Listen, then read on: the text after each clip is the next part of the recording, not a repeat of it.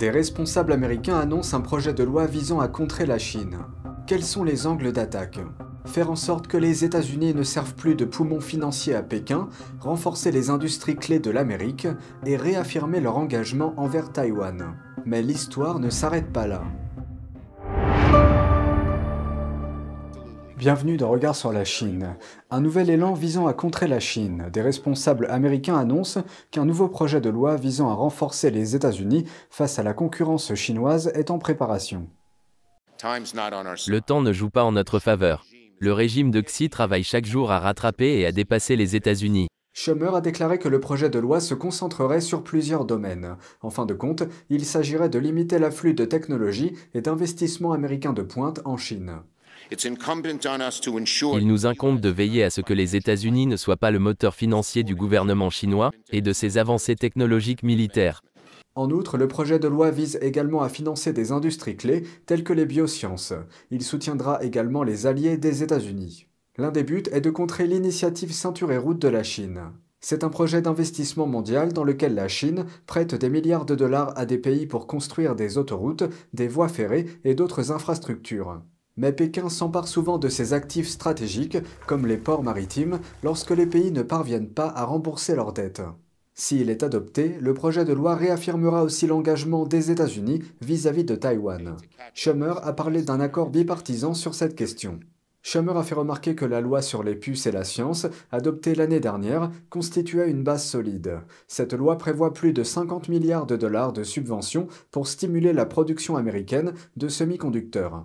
Mais l'histoire ne s'arrête pas là. Ces subventions sont assorties de conditions et se heurtent à la résistance des grands acteurs de l'industrie. La loi sur les puces exige que les entreprises partagent une partie de leurs bénéfices avec le gouvernement américain si elles ont reçu plus de 150 millions de dollars de subventions et qu'elles ont fait plus d'argent que prévu. Certaines conditions sont inacceptables et nous poursuivrons les discussions avec le gouvernement américain. L'IU a déclaré que ces conditions pourraient décourager les fabricants de puces de collaborer avec Washington. Quelques fabricants sud-coréens de microprocesseurs ont exprimé des préoccupations similaires. TSMC envisage d'investir plus de 40 milliards de dollars dans deux usines en Arizona. Le ministère américain du Commerce a déclaré que l'obligation de partage des bénéfices pourrait être levée dans des circonstances exceptionnelles. La secrétaire d'État au commerce, Gina Raimondo, a déclaré que les États-Unis ne feraient pas de chèque en blanc aux entreprises qui en feraient la demande. Un appel à l'aide urgent d'un contributeur chinois de NTD. Joyo anime un programme d'actualité militaire pour la chaîne en langue chinoise de NTD. Zhu demande à Pékin de libérer son père, qui a été condamné à 8 ans de prison. Son crime? Pratiquer sa croyance spirituelle, le Falun Gong. Voici les détails. Yu mène une double vie. Il écrit du code la journée et anime une chaîne d'actualité militaire en langue chinoise le soir. Aujourd'hui, il prend une troisième résolution, tenter de sauver son père d'un centre de détention chinois situé à l'autre bout du monde. C'est tout simplement injuste. C'est scandaleux. Mon père n'a rien fait, mais il va passer 8 ans en prison. Mon père a déjà 62 ans. Lorsqu'il sortira de prison, il aura presque 70 ans. Je ne sais même pas quel âge aura mon père la prochaine fois que je le verrai. Il y a deux semaines, les autorités chinoises ont condamné son père, Cho Taeyong, à 8 ans de prison pour avoir pratiqué la discipline de méditation spirituelle Falun Gong. Le Falun Gong est fondé sur les principes de vérité, compassion et tolérance. Cette pratique de méditation est la cible d'une campagne de persécution menée par Pékin depuis plus de 20 ans. Des millions de pratiquants ont été jetés en prison et torturés. Au moins 4000 d'entre eux ont été tués. Un nombre indéterminé d'entre eux ont eu leurs organes prélevés de force pour être vendus sur le marché souterrain de la transplantation d'organes en Chine. Son fils pense que les autorités chinoises ont prononcé la sentence en raison de sa propre influence. Joyo anime une chaîne YouTube en langue chinoise consacrée à l'actualité militaire et sur la défense. Je parle beaucoup de Taïwan, beaucoup de ce qui s'est passé en Ukraine. Cela peut également faire réagir leur radar et en condamnant mon père, ça pourrait être une autre façon de me punir. Le père de Joe est détenu depuis plus de deux ans. En 2021, la police s'est introduite chez lui et a perquisitionné ses biens sans mandat de perquisition. La police chinoise a également refusé au père de Joe l'accès à une aide juridique. La prochaine chose que je fais, c'est que j'essaie d'appeler le bureau du procureur local. Je leur dis que je vis aux États-Unis. J'ai déjà parlé à mon député Billy Rakis, et mon député a déjà écrit une lettre à la présidence, juste pour s'informer de la situation de mon père. Et cela a marché. Peu après, les policiers ont autorisé l'avocat à rencontrer le père de Joe. L'homme est maintenant détenu dans un centre de détention. Son avocat affirme que son état de santé se dégrade. Quant à Joe, sa vie n'est plus la même depuis l'arrestation de son père. Ce qui est arrivé à mon père nous a mis beaucoup de pression, à moi et à ma famille. Parce que le père est en prison, nous ne savons pas s'il va bien. Et nous ne pouvons pas lui parler. Cela fait deux ans.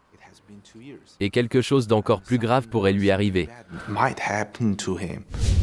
Le fondateur du plus grand fonds de couverture du monde avertit que les États-Unis et la Chine sont au bord de la guerre et ont dépassé le stade de la discussion. Le milliardaire Ray Dalio a fait cette remarque il y a quelques jours après ses récents voyages en Chine. Dalio possède une fortune de 19 milliards de dollars. Ce chiffre est basé sur l'estimation de Forbes.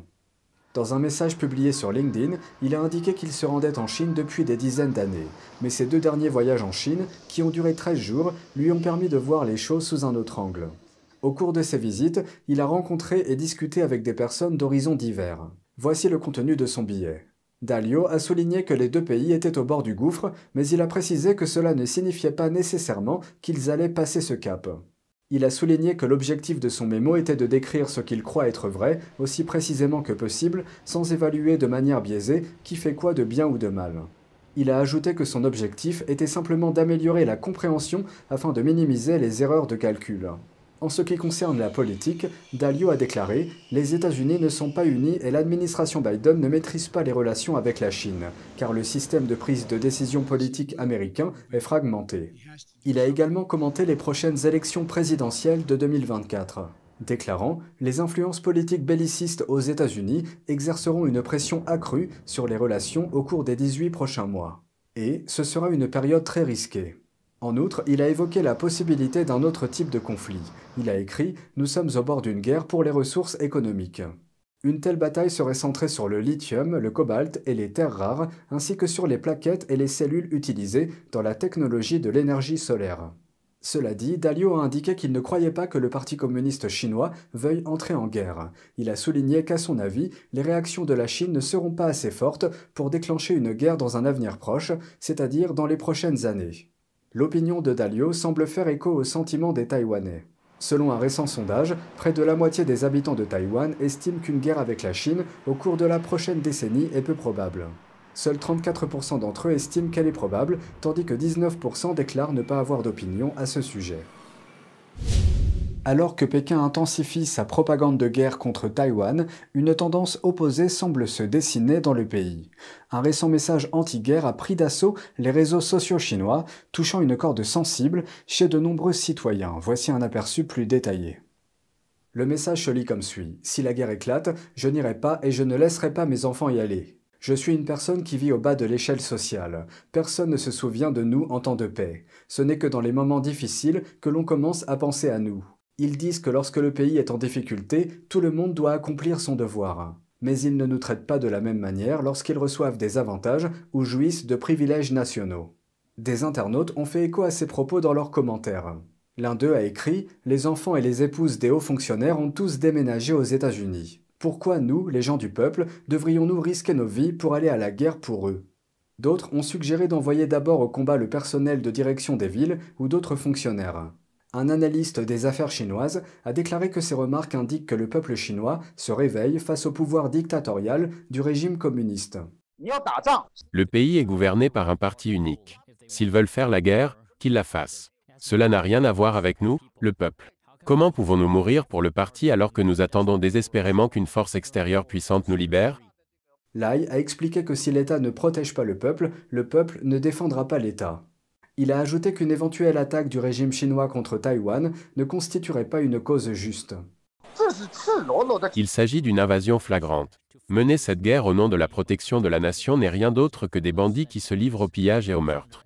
Un internaute de Chine continentale a déclaré que le régime avait détruit l'économie et causé d'immenses souffrances.